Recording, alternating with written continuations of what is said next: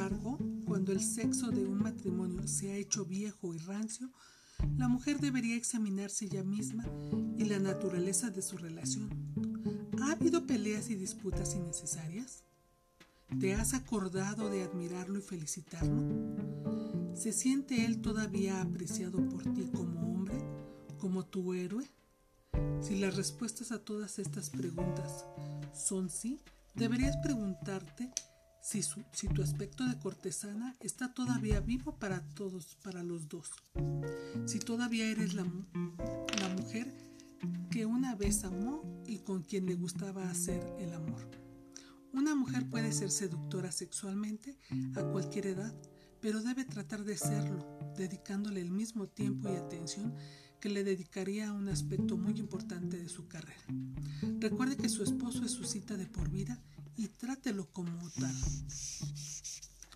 Hacer una pausa de vez en cuando y reflexionar sobre las razones por las cuales ambos se casaron en primer lugar ayuda mucho en un matrimonio. Hay muchas probabilidades de que estas razones todavía existan. Muchas veces cuando una mujer se queja amargamente en mi programa de radio de los problemas que tiene que vivir con su esposo, yo le pregunto cuál es la razón fundamental por la que se casó con él. Es asombroso escuchar entonces las cosas maravillosas y emocionantes que una mujer me revela. Generalmente yo continúo preguntando si su esposo aún posee esas cualidades y la respuesta invariablemente es sí. Pero si el tiempo y el estrés de la vida diaria han ensombrecido estos rasgos maravillosos que una vez admiraste en tu hombre, Fíjate cómo meta el volver a descubrirlos y a despertarlos, pues están dormidos en él y el amor puede volverlos a la vida. Pon atención a los cambios que van manifestando tu hombre a través del tiempo. La mujer que no es sensible al desarrollo y al cambio de su esposo, a través del tiempo casi seguramente lo perderá. El entender sus estados de ánimo, sus temores en el empleo, el, cuestionamiento de su virilidad y de la vida, esto y mucho más representa una parte muy importante de ser mujer y evita que se gaste el material del cual está hecho el matrimonio. El aburrimiento y la rutina son los más grandes enemigos del matrimonio y aparecen porque la pareja deja de poner atención el uno al otro por un intervalo largo de tiempo. Esto es lo que comúnmente se conoce como dar por hecho. Sin duda, es fácil dar por hecho los sentimientos de una persona, el suponer que siempre será la misma y que no desarrollará emocional, intelectual y sexualmente. ¿Por qué hace esto la mujer? Porque ella ama a su hombre y quiere conservarlo, pero sobre todo esto refuerza su feminidad, le proporciona alegría y aumenta su sentido de poder como mujer. Es agradable, es satisfactorio, es recompensable rendir en nombre del amor. Una mujer no puede evitar sentir enojo e incomodidad cuando falla en su vida personal. El triunfar en el amor es una gran aventura como no hay otra. Las mujeres hoy día desean tener éxito en el mundo de lo femenino disfrutar el estremecimiento de la victoria en el amor. Hacerse mujer. El hacerse mujer y aceptar los cuatro aspectos de la personalidad femenina ha sido un reto para las mujeres de todas las generaciones, no solo para la nuestra. Escuchen la historia de P, una mujer de 51 años, casada desde los 18 años y muy pronto abrumada con la carga de tres niños, antes de que hubiera podido desarrollarse como una persona individual. No sé cómo mi esposo me soportó los primeros días de nuestro matrimonio. Yo era tan infantil. Si no me salía con la mía, hacía una rabieta, igual que un niño. Gritaba y pataleaba, azotaba las puertas y algunas veces me iba. No podía hablar conmigo. Mirando hacia atrás, le estoy muy agradecida por la paciencia que tuvo conmigo. De otra manera, nuestro matrimonio hubiera fracasado. Finalmente, después de ocho años de esto, me harté de mí misma. Volví a la escuela para elevar mi autoestima y encontrar un desahogo. Sobre todo, decidí dejar de pelear y restaurar la armonía con mi esposo. Necesitaba crecer, desempolvarme intelectualmente y dejar de proyectar mis resentimientos y frustraciones con mi esposo. Claramente, la personalidad de una mujer puede crecer y desarrollarse de muchas formas. Esta mujer continúa aclarando cómo su esposo y ella pudieron adaptarse el uno al otro a través del tiempo. El trabajar fuera de casa representó muchos retos para mí. Al final del día, mi tendencia era llegar a casa y descargar todos mis problemas en mi esposo. Finalmente, él empezó a decirme, espera a ver si puedes aguantar hasta el domingo en la mañana. Y siempre pude.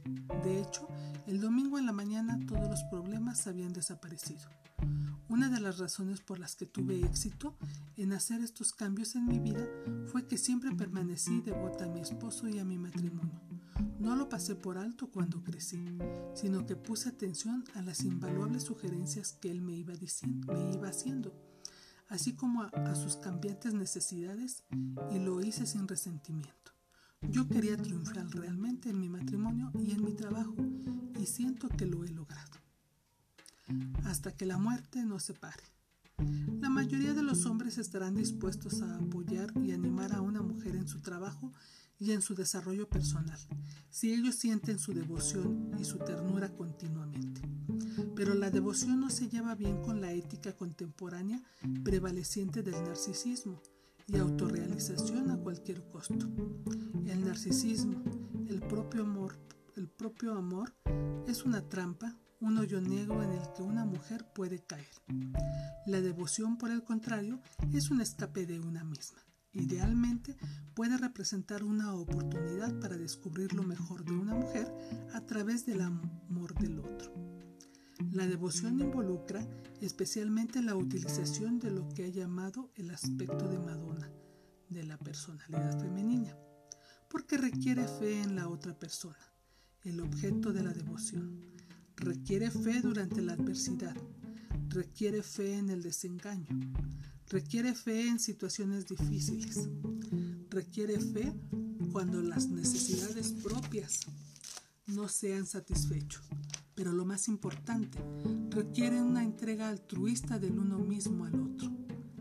Las maravillosas palabras de la ceremonia matrimonial, en la riqueza y en la pobreza, en la salud y en la enfermedad, implican un concepto de devoción y compromiso en el cual a menudo se va en contra de la conciencia liberada y de las demandas del yo de la mujer contemporánea.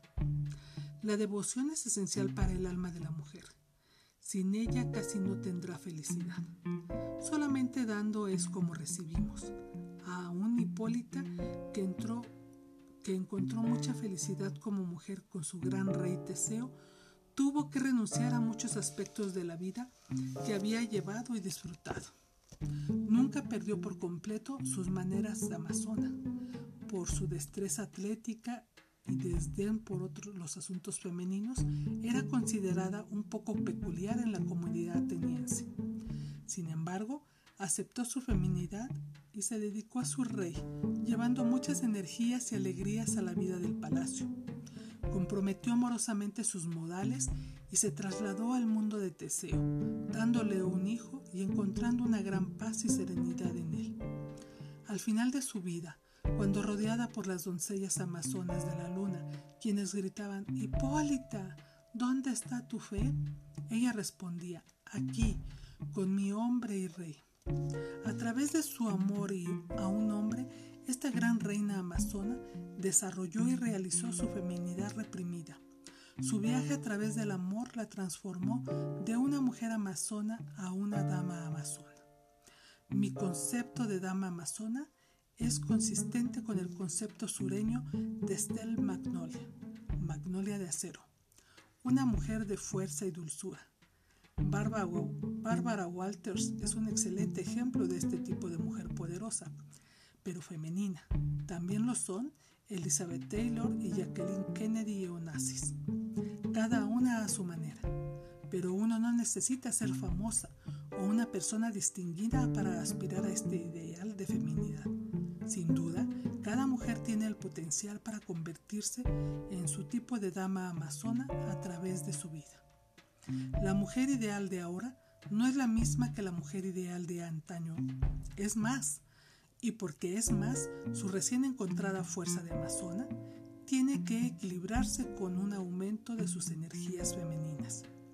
Sin este equilibrio, la mujer moderna se verá privada de un derecho innato, su poder femenino. Este es el reto de toda mujer amazona actual. Equilibrar la fuerza del acero con la dulzura de la magnolia para convertirse en una dama amazona. La realización de la propia feminidad es un proceso de toda la vida, el cual se verá dificultado por la conciencia masculina que tantas de nosotras hemos adoptado. O quizá no es tan difícil, sino más confuso, puesto que tenemos más luz para ver. Somos más capaces de entender y sentir la contradicción entre los elementos hombre y mujer que hay dentro de nosotras. La mujer moderna puede estar más capacitada para apreciar la victoria que puede sentir al realizar su feminidad, puesto que la puede comparar con el vacío que había experimentado cuando no la había realizado. Ser mujer ahora es una aventura nueva y atrevida, con amor y amando como su última recompensa. Y hasta aquí hemos terminado el libro de Ser Mujer de Tony Grant, cómo ser más femenina para encontrar el amor.